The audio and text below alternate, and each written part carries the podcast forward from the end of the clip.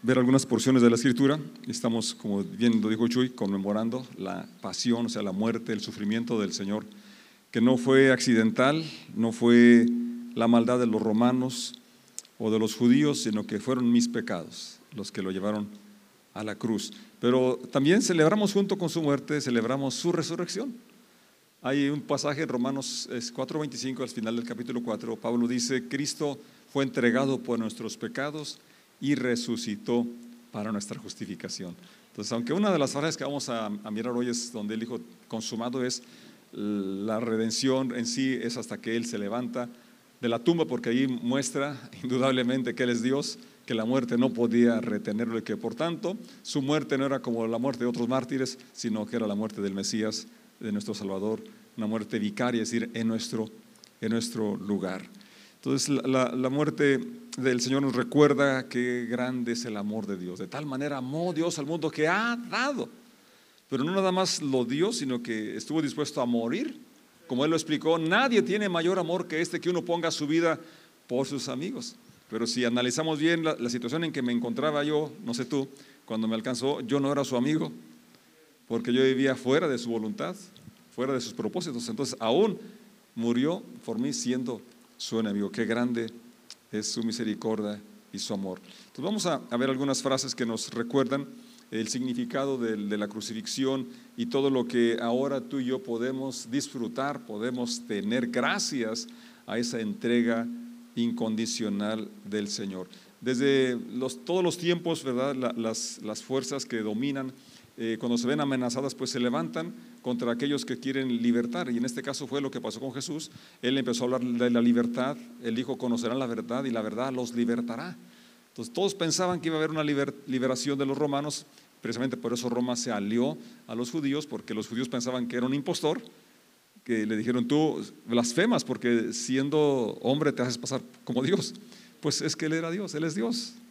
Pero no lo vieron así pero lo, principal que los romanos se, se, unieron es porque estaba levantándose algo contra la opresión y ellos no iban a permitirlo. La primera lectura está en Lucas 23, verso 32 al 34. Esta frase tan importante, una frase muy, una oración muy cortita. Padre, perdónalos porque no saben lo que hacen. Llevaron a otros dos, ambos criminales, para ser ejecutados con Jesús. Cuando llegaron a un lugar llamado la calavera, lo clavaron en la cruz y los criminales también, uno a su derecha y otro a su izquierda. Jesús dijo, Padre, perdónalos porque no saben lo que hacen. Padre, te damos gracias en esta hora porque podemos juntos reunirnos para cantar y darte gracias por tu amor y misericordia, conmemorar tu muerte y recordar todo lo que tú nos traes. Tú estableciste la comunión, la Santa Cena, para recordar estos eventos que estuvieran grabados en nuestro corazón y mente y podamos siempre recordar cuánto nos amas. Ayúdanos para que hoy sea más amplia nuestra comprensión acerca de tu carácter, de tu amor hacia cada uno de nosotros. En el nombre de Jesús. Amén. Fíjense qué, frase tan, tan pequeña y qué, poderoso, que, cuánto abarca. Y honestamente, ellos pensaban que estaban actuando bien por su celo, porque no veían más allá de la humanidad. Aunque vieron los milagros, vieron las cosas que solamente Dios podía hacer a través de él, Nicodemo lo reconoció. Dice, nadie puede hacer las cosas que, hace si no está Dios con él. Así es. Él recibió adoración, recibió eh, cosas que solamente Dios puede recibir. Entonces, Él actuó como Dios al calmar la tempestad, al, levantar a los muertos de, la tumba, pero la mayoría no pudieron ver su deidad, su divinidad, y por eso eh, es que ellos lo condenan, lo, juzgan injustamente, lo crucifican, pero esta, esta frase para mí es de las más grandes que nos habla del amor ilimitado de Dios, que perdone a sus propios verdugos. Pues que perdone a un asesino que mató a alguien lejos de mi familia, ¿verdad? Que perdone a un torturador, pero torturó a alguien que yo ni conozco, que perdone a un narcotraficante, a una persona que ha hecho muchas maldades, pero que no, no hace nada contra mí, como que sería más fácil que ni perdonar a lo que me hagan a mí. ¿Me explico? Y es a ellos a los que él dice, perdón a los que no saben lo que hacen, a los que lo, se burlaron hasta el cansancio de él.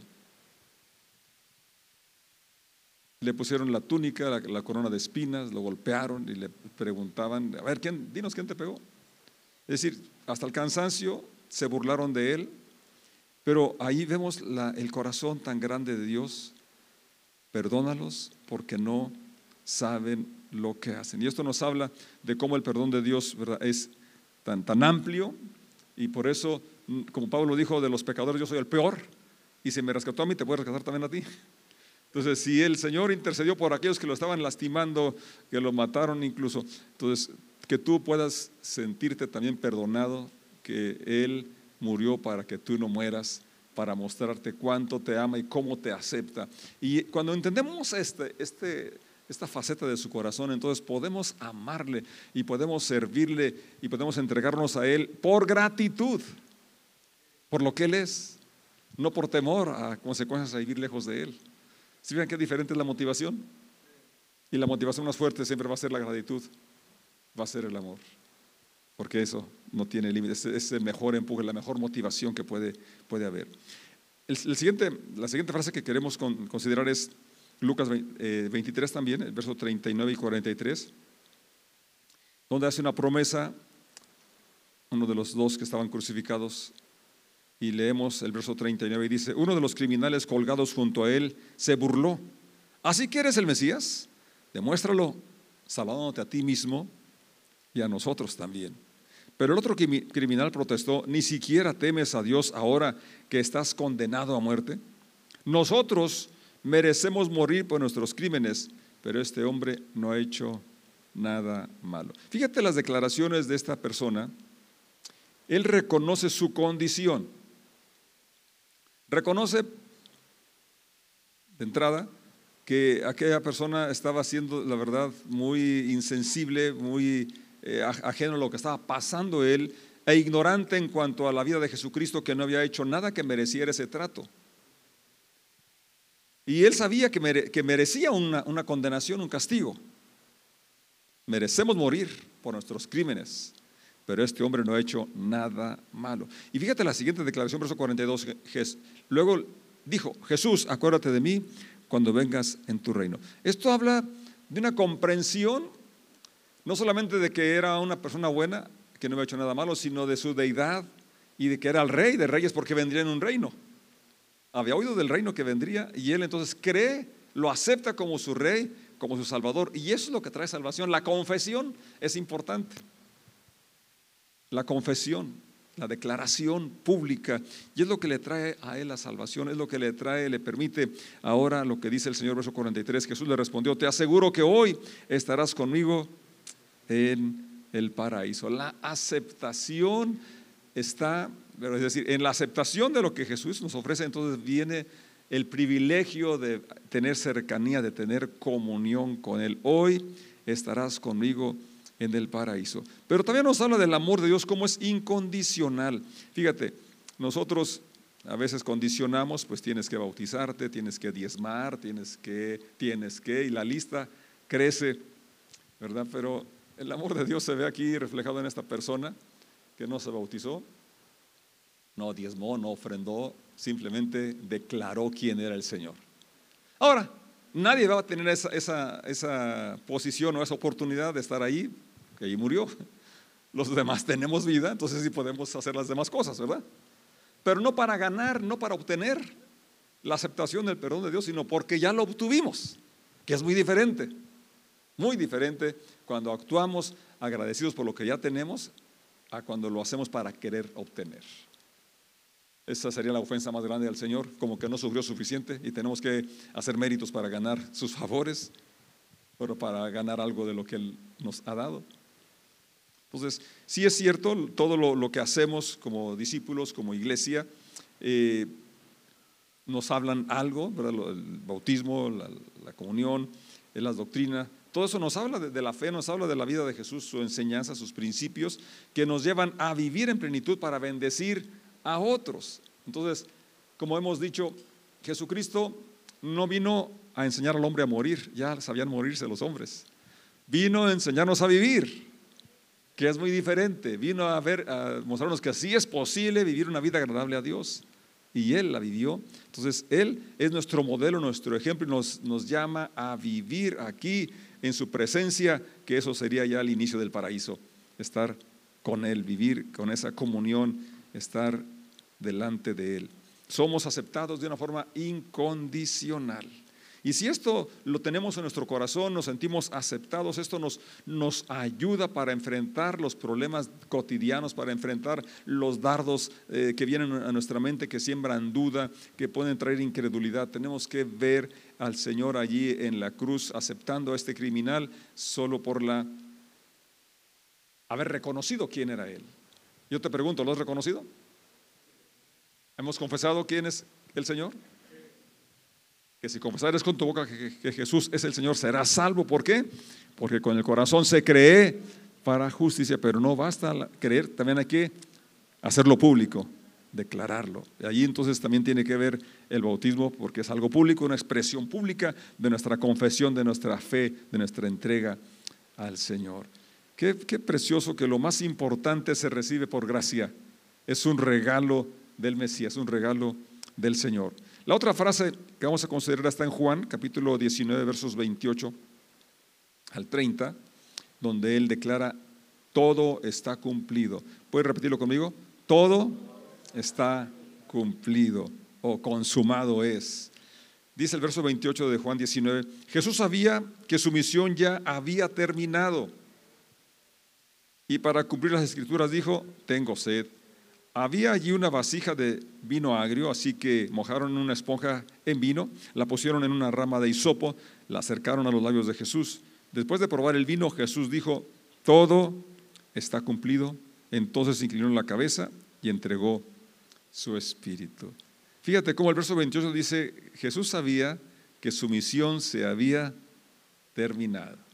Todo lo que tenía que realizar para cumplir el plan redentor, ya lo había realizado, había sanado enfermos, había hablado del Evangelio, lo, que Él vino a realizar, los principios, las verdades que habían de regir nuestra vida, a, mostrarnos la aplicación real de la ley, que es el espíritu y no, la letra, a, la aceptación a los marginados, a la restitución, al papel de la mujer y de todos los seres humanos. Entonces, Él había cumplido su misión y eso, es muy bueno porque a veces dejamos misiones incompletas. México es un país que donde quiera que vayamos vamos a ver varillas en los techos. Como que tienen planes de seguirle o, no terminaron, no sé qué descuido de muchos constructores, ¿verdad? Y, y, muchas cosas que se quedan a medias. Jesucristo no dejó nada inconcluso. Él sabía que su misión había terminado y estas palabras dicen, todo se ha cumplido o consumado es, según la versión o tetelestai, en hebreo o en griego, en otro idioma. Eh, ahorita se me, pasa, en, qué, qué dice, pero estaba hablando de que todo lo que él tenía que realizar en su misión aquí en la tierra para salvarnos, para su obra como el Mesías, lo había realizado. Esto nos da confianza y como ya lo dije, no, no puedes añadirle nada, no necesitamos añadirle nada a la obra redentora, solamente aceptar, creer y disfrutar de todo lo que Él nos confiere gracias a su muerte y resurrección. Fíjate, ahí parecía que, que la muerte había acabado con Él, que era una derrota, pero Él está diciendo, todo está cumplido.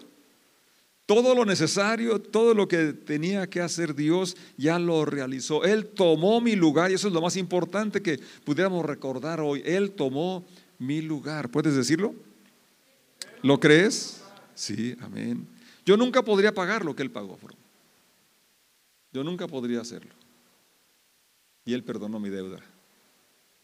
Pero para perdonarla, Él pagó un precio tan alto que entregó su vida entera. Entonces, Él vino para que tú y yo tengamos un propósito claro, una misión clara, y es que podamos llevar a las personas a, esta cercanía con Jesucristo, saber que ya está cumplido, que Jesús va a terminar la buena obra que inició incluso hoy en nosotros. En cuanto a la redención, lo hizo completo, pero Él sigue trabajando en nuestras vidas para moldear su carácter en nuestro carácter. Así que no te desanimes, Dios sigue trabajando en nuestras vidas.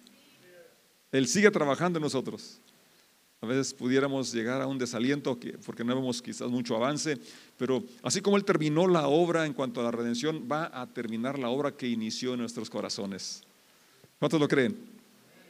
Eso es evangelio, eso es la buena noticia. Que Él abrió un camino vivo y nuevo, que Él terminó la obra de redención y va a terminar también la obra de santificación en cada uno de los que creemos que, así como aquel criminal a, a un lado pudo reconocer que era el Señor, que Él era el Mesías y que vendría pronto en su reino. Entonces podemos recordar que eh, Jesús vino a darnos esperanza en medio incluso de la muerte, vino a darnos confianza en medio de crisis tan tremendas como las que él enfrentó, que en él todo se va a cumplir. En él se va a cumplir. Sus promesas son fieles, son verdaderas. Habrá días que parece que tardan en venir o que quizás no se vayan a cumplir, pero Dios es fiel. Dios es fiel y tú y yo necesitamos tener esa certeza porque esa es la fe, es la certeza de lo que se espera, la convicción de lo que no se ve. Y Jesús es el autor y consumador de la fe. Amén. Eso es lo que nos trae pues esta reflexión o estos versículos, que podamos abrazar estas realidades en nuestro corazón y poner nuestra confianza de una forma más completa en lo que Él es sentirnos amados, perdonados, aceptados por Dios es el primer paso. De ahí entonces podemos disfrutar las demás bendiciones, de ahí estaremos aptos entonces para amar a nuestros próximos y podemos ser y vivir la vida abundante que el Señor nos da. Estar conscientes de que nuestras acciones sí cuentan aquí en la tierra, es decir, no son para ganar su favor porque ya lo tenemos, pero sí cuentan porque por ellas bendecimos a otros. Así es, por ellas vamos a llevarles las buenas noticias a otros. Eh, nuestro estilo de vida debe ser un atractivo, algo que la gente diga, yo quiero ser como Él, yo quiero lo que Él tiene. Esto es posible si podemos recordar que el Señor nos ha amado, nos ha perdonado, nos ha reconciliado y ahora está la promesa, hoy estarás conmigo en el paraíso. Es decir, no tenemos que esperarnos a estar en la otra dimensión, sino hoy y aquí Él quiere tener comunión y compañerismo con cada uno de nosotros.